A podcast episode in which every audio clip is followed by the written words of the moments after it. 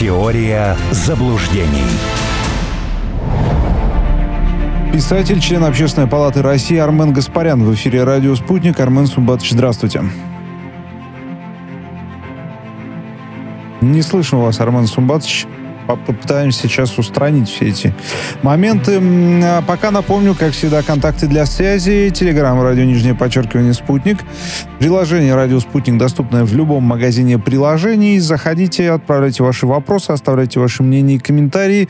Заходите в нашу группу ВКонтакте, там много всего интересного, в том числе, например, трансляция имеется. Армен Сумбатович, наладились ли связь? Да, я все время забываю, что микрофон теперь отдельно включается. Mm-hmm, супер здорово. А, итак, к актуальным новостям, собственно, которыми мы еженедельно занимаемся на радио «Спутник» а, с Арманом Сумбатовичем. А, Владимир Путин наградил части и подразделения ВКС, отметил, что российские военнослужащие смогли добиться перелома на самых сложных участках фронта. Армен Сумбатович, как оцениваете оцениваете, видите, все равно следите за тем, что происходило вокруг Авдеевки, э, раз уж у нас есть такая возможность об этом поговорить. Ну и, собственно говоря, про, наверное, военнослужащих нужно хорошее слово сказать. Владимир Путин вот уже это сделал. Ну, безусловно, для меня все герои. Все, кто в зоне СВО, причем безотносительно. Авдеевское это направление, Запорожское, Херсонское. Все кто там, все герои. Для меня это однозначно совершенно.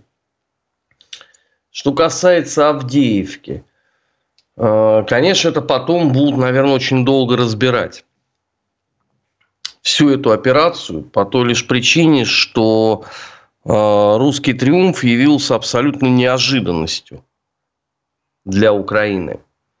Авдеевка была самым крупным укрепрайоном, кто-то вообще говорит единственным таким – ее строили на протяжении 10 лет. И если там условно фортеця Бахмут особенно не готовилась, то вот по поводу Авдеевки они были абсолютно убеждены, что никогда в жизни русским это не взять. Русские взяли. Кроме того, Авдеевка продемонстрировала подлинную мощь той самой, мощь в кавычках, той самой отдельной третьей штурмовой бригады в девичестве террориста Азов, которые самые упакованные, самые распиаренные. Они отправили два подразделения на линию боевого соприкосновения. Те сразу попали э, в котел, все остальные части третьей штурмовой бригады туда не явились. И теперь перед Украиной очень большой вопрос. То есть, если вот это самое лучшее, самое готовое, самое упакованное, самое распиаренное, то что от других-то хотеть? Третье. По поводу того, что дали уйти Сырскому сотоварищи. Значит, э, еще раз говорю, что нету сейчас задачи устроить э, генеральное сражение – вообще очень много лет таковых э, не практикуют люди. Цели у СВО совершенно точно обозначены президентом страны. Их реализуют. От того, что там устраивать э, Крестосев и второй Сталинград, ну дальше чего? Вот, вот это что принесет? У меня вот очень простой есть э, вопрос – по этому поводу. Я понимаю, конечно, что Телеграм переполнен гениальными стратегами, самые лучшие военные теоретики, эксперты по э, общевойсковым операциям, по прорывам э, глубокой обороны. Все вот гении сидят там. Но мне кажется, что надо доверять профессионалам в первую очередь, например, генеральному штабу. Он должен решать, а не блогеры. К сожалению, с этим у нас есть э, серьезные проблемы. Ну и э, четвертое, что, опять же, операция по освобождению Авдеевки высветила в очередной раз, как рентгеном, у нас безобразие происходит в информационном пространстве. Безобразие просто. Э, уже дошло до того, что посты наших э, деятелей вот этих пресловутых военблогеров, это основная линия защиты Украины.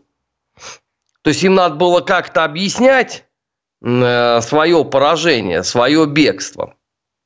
Но зачем? У нас наши военблогеры выступили, сказали, все, ничего мы там не добились, нечему радоваться. Ну, я не знаю, сколько еще месяцев, лет э, пройдет, прежде чем мы обратим внимание на то, что происходит в медиа.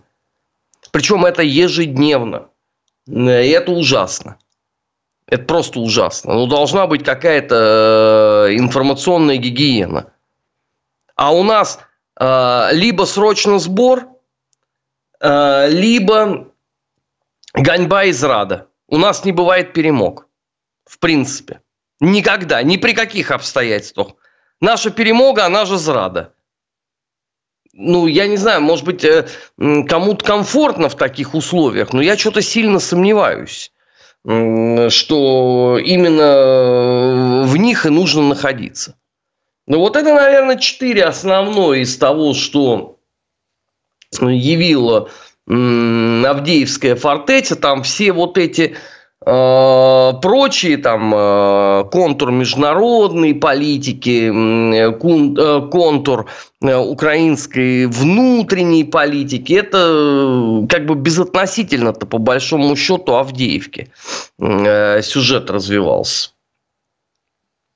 Армен Смбатович, а что касается военблогеров, ну, есть ведь и те, которых даже президент поддерживает.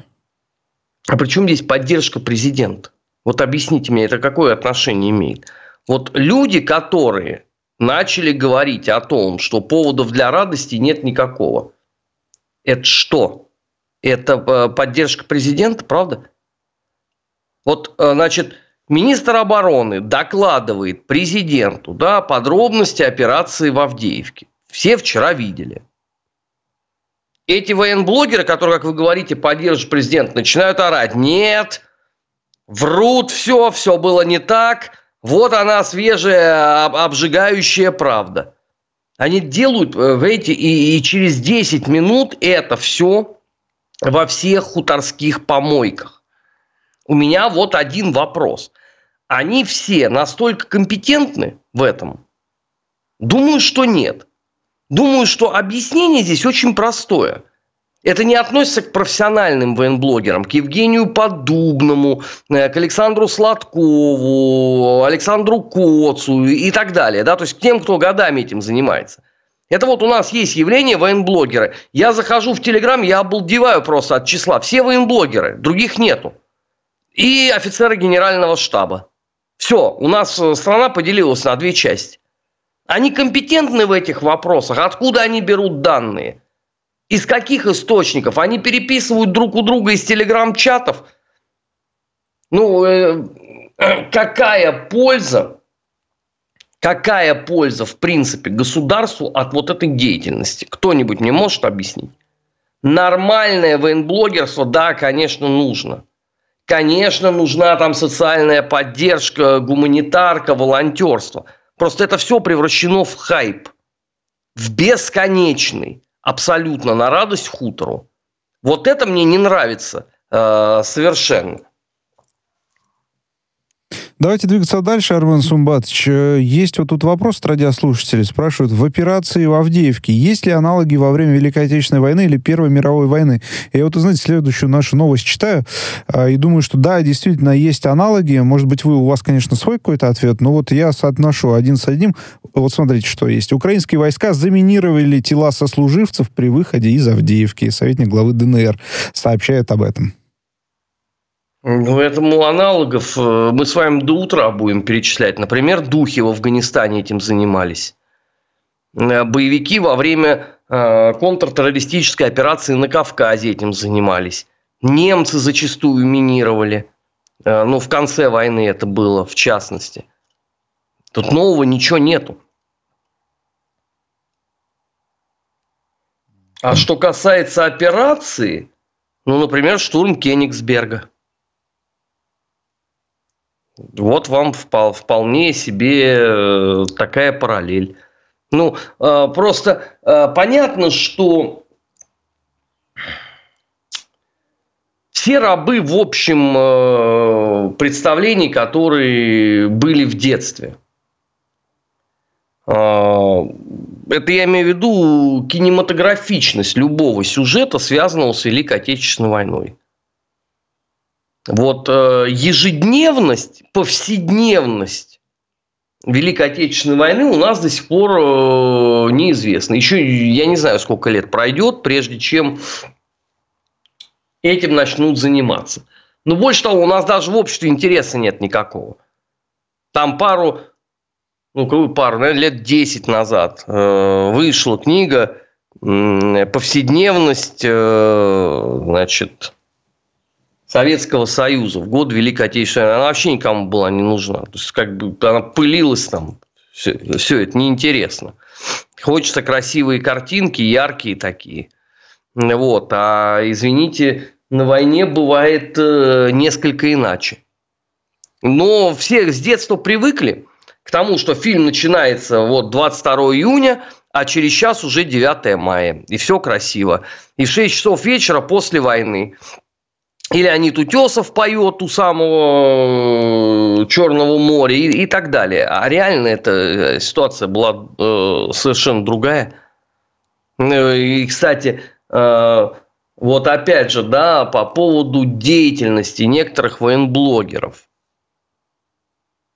Ну, э, в годы Великой Отечественной войны, вы понимаете, что было бы? За помощь врагу. Вот когда ваши непонятно откуда, из какого воздуха высосанные материалы оказывают помощь неприятелю. Вы понимаете, что будет дальше?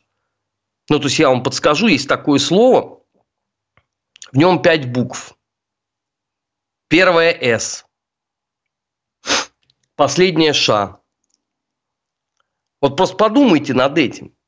А заодно, что было бы с распространителем панических слухов.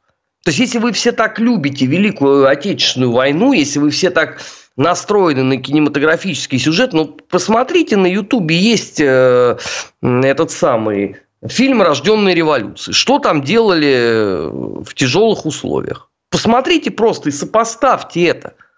Ну или тогда не надо говорить о том, что мы будем равняться на Великую Отечественную войну, потому что это комедия какая-то получается. То есть, с одной стороны, все говорят, вот давайте пусть будет это вот как там. Э, вот у нас там ряд депутатов Государственной Думы, у них же там любимая песня, они даже не в курсе, что сейчас действует департамент военной контрразведки Федеральной службы безопасности, у которого устав точно такой же, как и у СМЕРШ. Они все время говорят, дайте вот это возродим.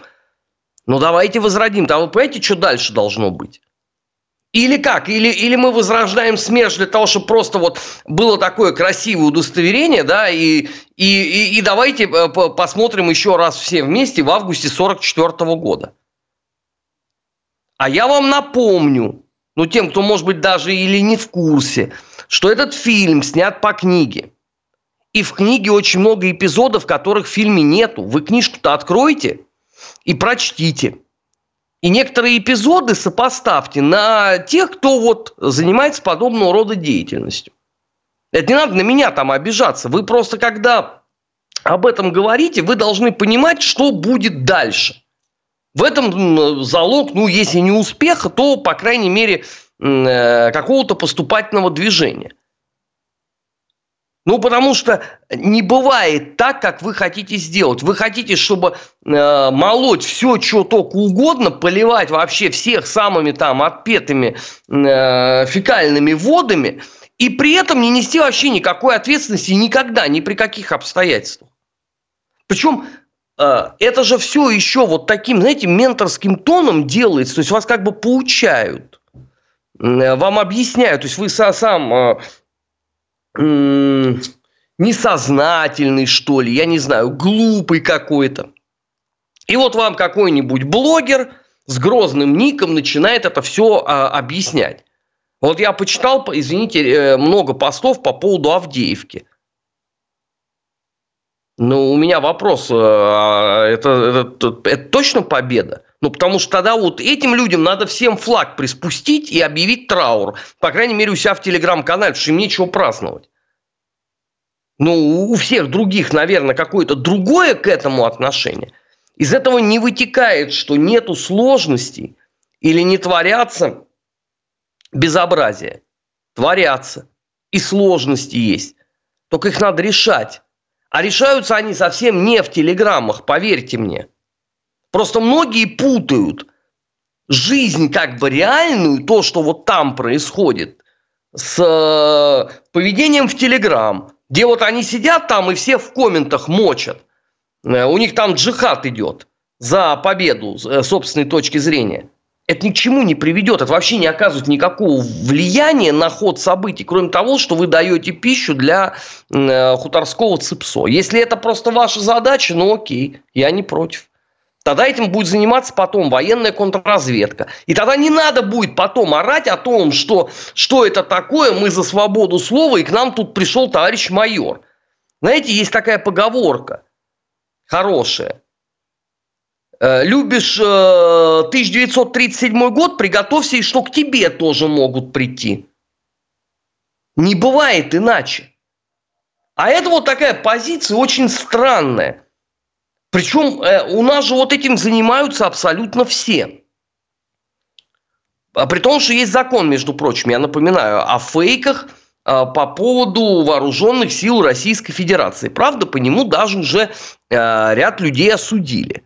Может быть, э, тем, кто там рассказывает про полную нашу несостоятельность и крах в Авдеевке, а есть и такие, кстати, есть и такие – то, может быть, им надо просто вот там э, держать э, перед лицом как бы какую-то шпаргалочку, что есть еще вот такая вот э, история.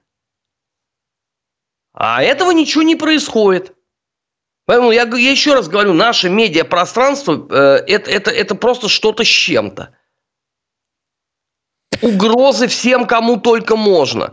Понимаете, если вы в жизни выйдете в Newsroom, на каком он там у вас этаже, на девятом, на седьмом, вот, вы выйдете, подойдете к какому-нибудь продюсеру и скажете, я мечтаю тебя убить. Продюсер на вас пишет заявление, правда? И дальше вы идете и будете объяснять товарищу майору свое поведение. Но почему-то, когда ровно то же самое происходит в интернете, это и э, ты об этом будешь говорить, то это будет считаться, что ты душитель свободы слова, э, мракобес, э, которому, который пытается, значит, закрыть дорогу обжигающей правде. Ну, это странная очень позиция. Армен Сумбатович, о душителях свободы слова. Давайте немножко, у нас не так много времени до конца тут получасовки остается. Я про европейцев сейчас имею в виду. Э, по мотивам, что называется, Мюнхенской конференции по безопасности. Пройдемся. Тут Мария Захарова несколько заявлений, во-первых, сделала э, о том, что Европа и США начинают понимать невозможность нанести поражение России. Э, затем о том, что международное сообщество должно всерьез отнестись к заявлениям Киева о желании восстановить ядерный статус страны. И то, что НАТО, намереваясь взять на себя роль координатора поставок вооружений Киевскому режиму, открыто заявляет о своем э, прямом участии в конфликте. Армен Сумбатович, вот у вас такое послевкусие, что называется, уж позвольте вот такую метафору выбрать, от Мюнхенской конференции по безопасности. Какое? Самое скучное за последние 16 лет, которые я видел. Но я видел их все, я их все обсуждал в эфире. Вот эта конференция, где мне нечего вспомнить. Ну, кроме того, что они там устроили вечеринку, выпьем за, за крах Путина. Но это же не имеет никакого отношения, правда, к глобальной политике. Но это перформанс такой. А если разбирать с точки зрения там смыслов э, или каких-то идей, ну, мы услышали э, прекрасную мысль Хутуралисимус, что если ему не дадут денег, он перестанет называть США стратегическим партнером. Э, госпожа Харрис на него так посмотрела, что Зеленскому пришлось быстренько сделать вид, что он ничего не говорил. Э, Гончаренко пристал к Блинкину. Давайте да, мы сделаем ядерное оружие. Блинкин на него тоже пристально посмотрел, и Гончаренко ушел в Тину. Это Мюнхенская конференция по безопасности.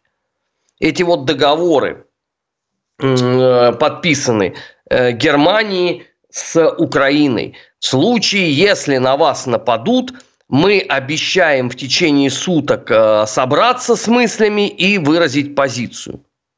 Это для этого надо было ехать в Мюнхен, правда? Ну, не, я, я спрашиваю так из интереса.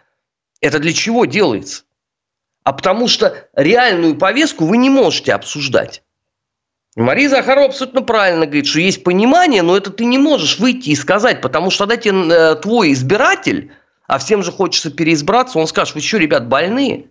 То есть вы поместили уже на эту минуту три страны из большой семерки в зону рецессии. Ради чего? Вы выкинули на воздух э, миллиарды евро. Вы э, помножили на ноль средний класс, потому что все растет – энергетика высокая и так далее, и так далее. Вы это ради чего делали? Вы искренне полагали, что вы сокрушите Россию э, в, в марте там 2014 э, года, о, это самого, 22 года. Дальше вы отнимете у России деньги, полезные ископаемые, и будете э, как сыр в масле. Все пошло не так. Так, может быть, стоит это все признать? А признать они не могут не могут. Это нереально. Поэтому, да, это будет так вот тянуться с точки зрения э, политической мысли, с точки зрения выводов. Мюнхенская конференция безопасности э, между нулем и ничем. А слушайте, ну что делает на Мюнхенской конференции по безопасности Светлана Тихановская? Она кто? Вот там, она, она кто? Там не только Светлана Тихановская ответил, отметилась, но мы об этом во второй части программы поговорим. Радиослушатели, кстати, тут про некоторых иноагентов интересуются вашей позицией. Мы это через выпуск новостей все проговорим. У нас пара минут остается. Армен Сумбатович, можно я небольшой вопрос еще? Э, здесь десятилетие с момента начала э, Майдана, Евромайдана украинского начинается, ну и тут различные э, степени... Наоборот, прич... заканчивается. Заканчивается, да. Различные степени причастные люди вспоминают, что было, что стало. Как оцениваете, вот ваше мнение, вот 10 лет прошло? Ну, если с профессиональной точки зрения говорить, насколько сократилась э, территория населения страны, Украины, насколько сократилась э, экономика. Вот это результат э, всей вот этой вот истории. Но они к этому шли методично. Их же это не волновало, правда? Они получили печеньки, они получили майданный чаек, и с третьей попытки они таки Майдан довели до э, конечного результата. Потому что первая была в 90-м году, еще Советский Союз существовал. Это так называемое э, сидение на граните. Э, вторая попытка была в 2004-м, локализованная совместными усилиями. А здесь э, что, Соединенные Штаты сделали, э, и в результате Украина э, стала на положении Индии по оценке Черчилля. Когда у Черчилля спросили, как он оценивает перспективы государства Индии, он посмотрел очень пристально на репортера спросил, какое государство. Индия – это территория, это не государство. Территория. Ну вот то же самое сделали на Украине коллективными усилиями. Но они до сих пор этого не понимают. Это какой-то безнадежный э, абсолютно вариант э, донести что-либо. Армен Сумбатович, ваша мысль ясна. Спасибо большое. Выпуск новостей свежих послушаем и вернемся с Арменом Гаспаряном в эфир на радио «Спутник». Теория заблуждений.